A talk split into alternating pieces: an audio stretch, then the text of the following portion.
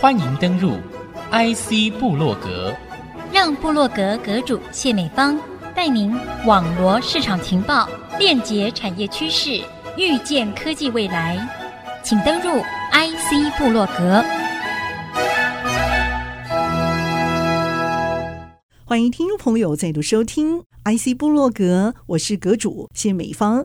阁主啊，今天要和听众朋友来经历一个再生的能源。那么，我们可以从台湾的农业这件事情来看，迫不及待的从中分院请来了我们的副执行长李世奇副执行长来玩上一个台湾的新农业。欢迎各位听众朋友，大家好。哦，上一次在空中跟听众朋友相见哈，我那时候印象很清楚，就是透过你的分享，我看到台湾在我们的东岸呢，甚至我们西岸这种都市密集、人口密集的地方，农业的发展竟然会这么的不同，甚至还可以全套的被精致的设计，而成为引进我们都市在吃好这个领域，或者是在循环能源在利用这个方面，我们都可以看到一个新的一个视野。我们今天谈的主题啊，叫做农业生物质。全循环这件事情，哎，听这个字面上哈，我们大概可以猜得到一点点意思。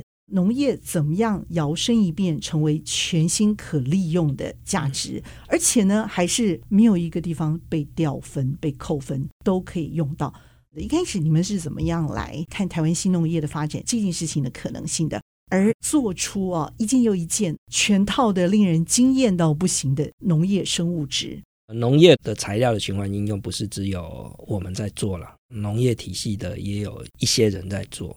那我们的方向比较不太一样的，就是说我们是用既有的技术的组合来直接协助农民，我们可能不会投入太多很艰深的一个研发。我们是希望我们在农工体系哈，农业工程或是科技农业的体系里面，可以拿我们过去在工业发展的这些技术哈，可以把它 integrate 起来，用很简单的方式去协助农业，哦这才是我们的目标啊！我们不是要去做很艰深的研究，然后研究了很久之后再去说。那你可以做什么？你可以达到什么效益？所以以全循环这件事来看，哈，我们曾经算过了，哈，至少如果以过去的这种农业废弃物的这种价值来看，至少都可以提升到三倍到五倍以上的价值。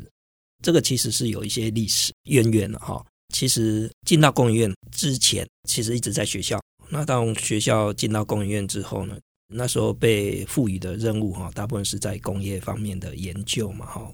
做一些技术的创新，后来接触到这个农业这方面的一些人呐，哈，一些事啦，一些物的时候，我们突然间发现，就是说，其实我们在发展很多的技术的时候，很少去考虑到农业上面他们是不是需要这样子的技术的协助。如果说以我们目前的这些技术的协助，对农业来讲，只要发挥一点点小小的创意，其实对他们来讲都是很大很大的加分。哦，所以大概在十几年前开始吧，我就跟团队同仁说，我们来做一些比较有感的事情吧。说的太好了。啊、嗯哦，那这些有感的事情呢，其实在当时其实不太容易被接受。怎么说？么因为做这些有感的事情，其实你必须要有勇气啊。第一个勇气就是你要克服你自己不是农业体系的啊、哦，你不懂农业。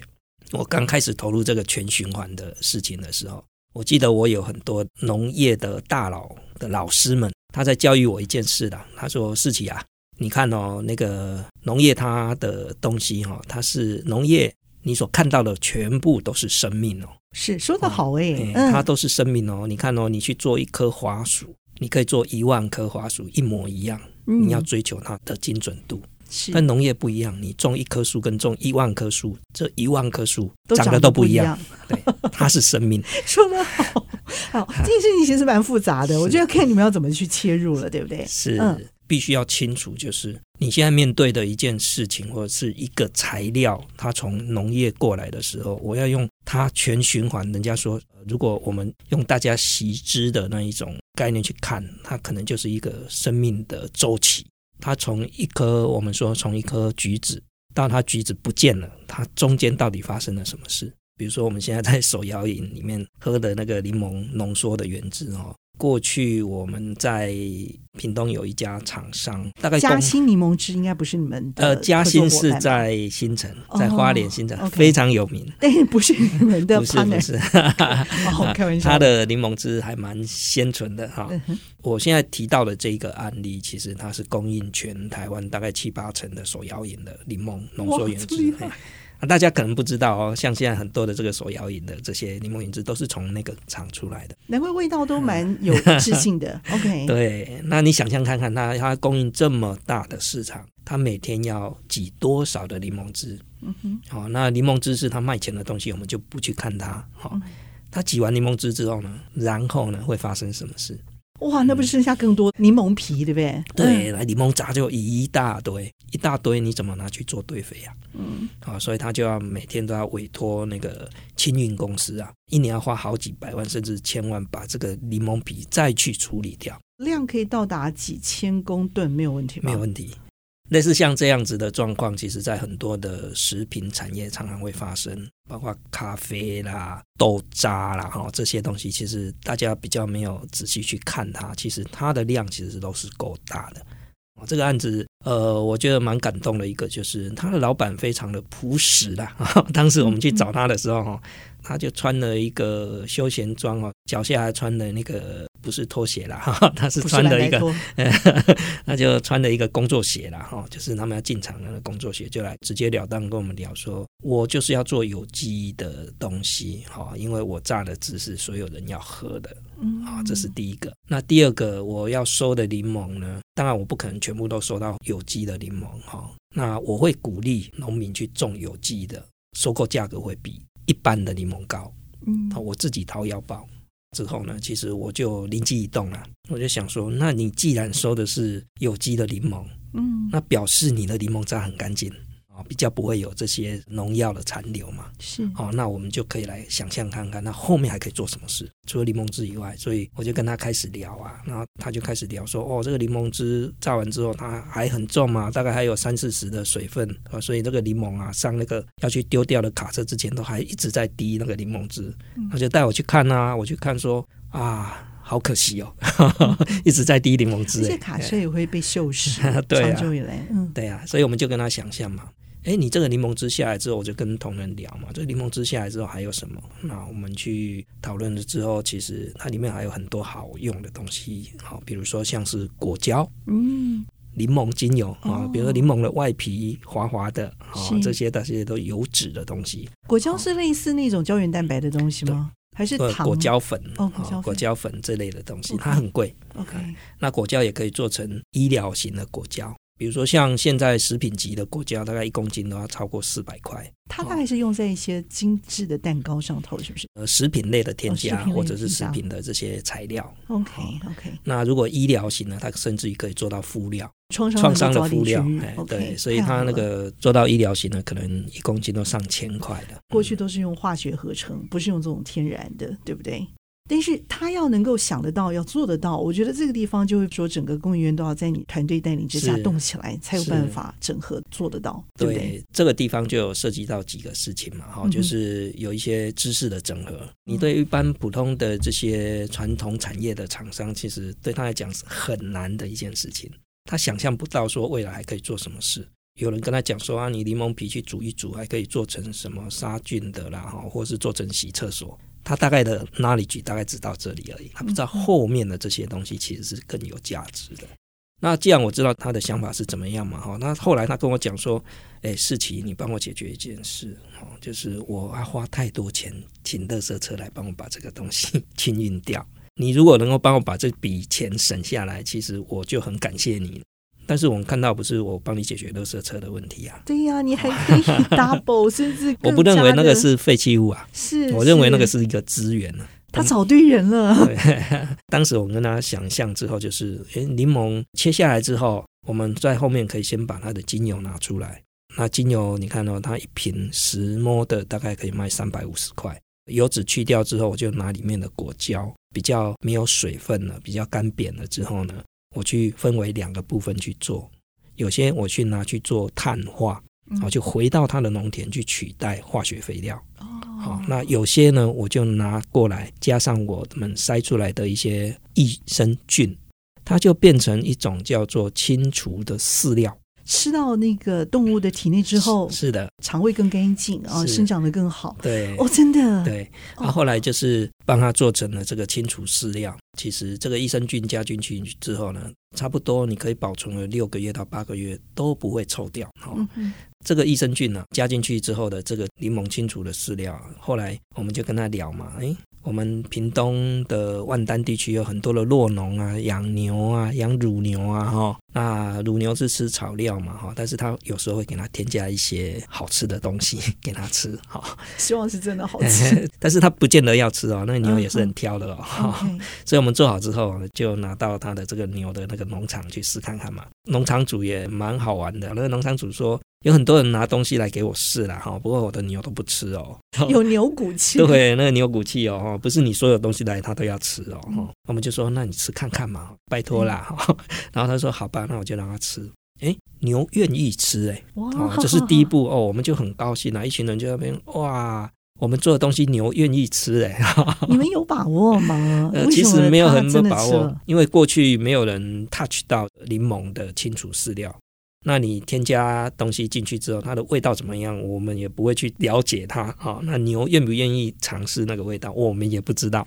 哦，所以只有蹲在那个牛栏外面，拜托一下，你一定要吃哦，一定要吃哦。那牛一群牛过来开始吃那个东西，哇，我们每个人都欢呼哎。本来比较不解风情的一群牛，结果因为看到你们欢呼，忽然觉得有牛味儿了。表示他喜欢那个味道，太好了。哦，那吃下去之后呢，其实我们就开始在想另外一件事。依照我们里面一些有学生物科技的一些同仁，他就说：“诶，他吃下去之后，牛可以增进它的这个反刍啊，哈，增进它的消化的能力啊，哈，那或许它可以减少放屁呀。”这样就可以减少 碳排，碳排的效应提高。你们太聪明了，又开始想到这件事情。那诶，这个事情好像可以做哦，哈、嗯，试看看哦，哈。那我们就跟台大合作啊，就说，那你要帮我体外测试看看，这个清除饲料进到牛的胃里面去之后，它是不是真的可以减少这种排气啦？啊，就是那个甲烷气。就我们跟学校合作一起去测试之后，会发现，诶，它可以减少百分之二十的放屁量，其实不错了，但是我真想说，你们的多放一点那个益生菌，会不会更高更高？我们节目其实非常的精彩，但是需要休息一下，休息片刻，稍后回到 IC 部落格。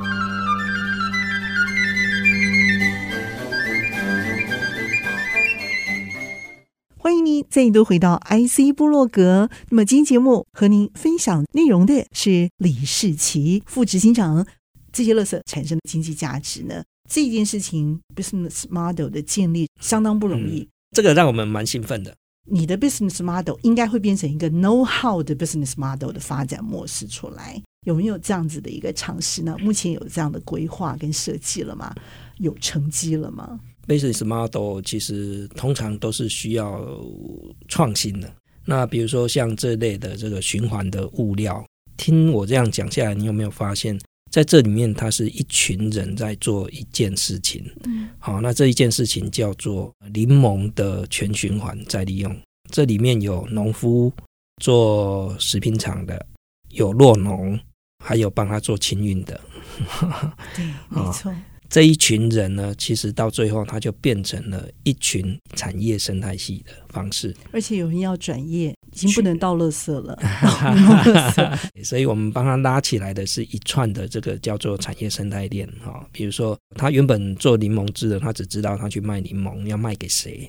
那后来他知道，就是说这个做成精油之后，他可以跟哪一个精油商合作？嗯，好。那他做成果胶，我可以找哪一家生技厂商合作？所以这个就变成是一个新的产业生态系的产业链就形成了。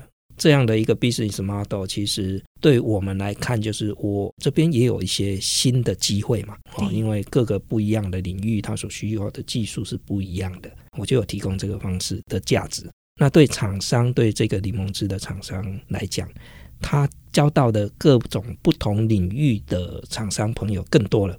他不是以前只是去做做清洁剂，你帮我卖卖清洁剂的。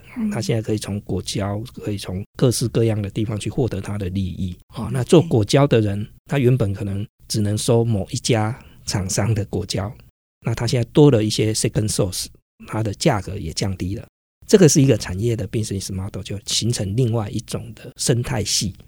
个人的感受，我是认为是沟通其实是最重要。那那种叫做坚持的精神，其实才是你自己支撑下去的一个力量。同样用刚刚那个案例来看，哈，其实我们当时去找老板，其实老板很热情，没有错，哈，但是也有很多人找过他嘛。其实他对这些事情其实也蛮有戒心的，哈，他会认为你是不是又是另外一批人要来做什么？那那个过程其实是辛苦的。但是你在辛苦的过程，你必须要做给他看。有一次啊，他带我去喝他的柠檬汁啊，啊，他柠檬汁，他现在已经在那个全家什么都有在卖那个浓缩的柠檬汁哈，你只要放进去，然后就可以喝。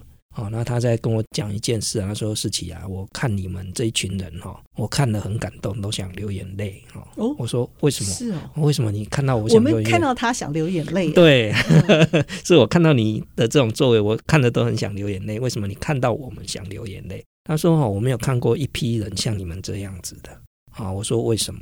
他说：“一般的人要来做这类的事情，它是一个很长的一个时间的一个陪伴。”哦，因为你说要做这个材料出来，做出来之后你要给牛吃，你要陪着他去说服这些，你不是说给他吃，人家就愿意说让你去尝试啊，甚至于说吃了之后，它牛奶会不会变成有柠檬味啊？因为因为鲜奶油它国家标准的，你是不能完全不能有任何改变的。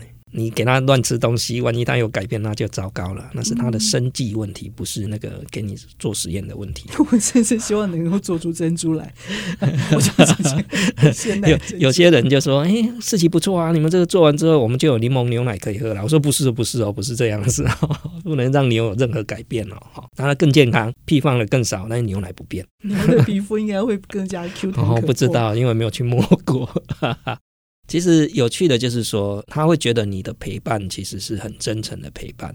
他很少看到类似像这种研究人员这一群人是这样子的。你从头到尾花了多少时间？你们团队？哦，蛮久了，大概三五年、三三四年。我我说实在的，这个案子从开始的时候其实是没有经费投入了啊，是。对，然后厂商是说。刚开始我们就一起做看看吧，嗯啊，所以我们就要开始去申请一些小小的经费去尝试，啊，他也是在尝试看看哈。那到后来他愿意花几千万，拜托你去麻烦你去把这个可以生产级这些东西把它建立起来，起来，哦，那表示他已经完全的信任你了。好，那我想他流眼泪可能也是因为这样子。Okay.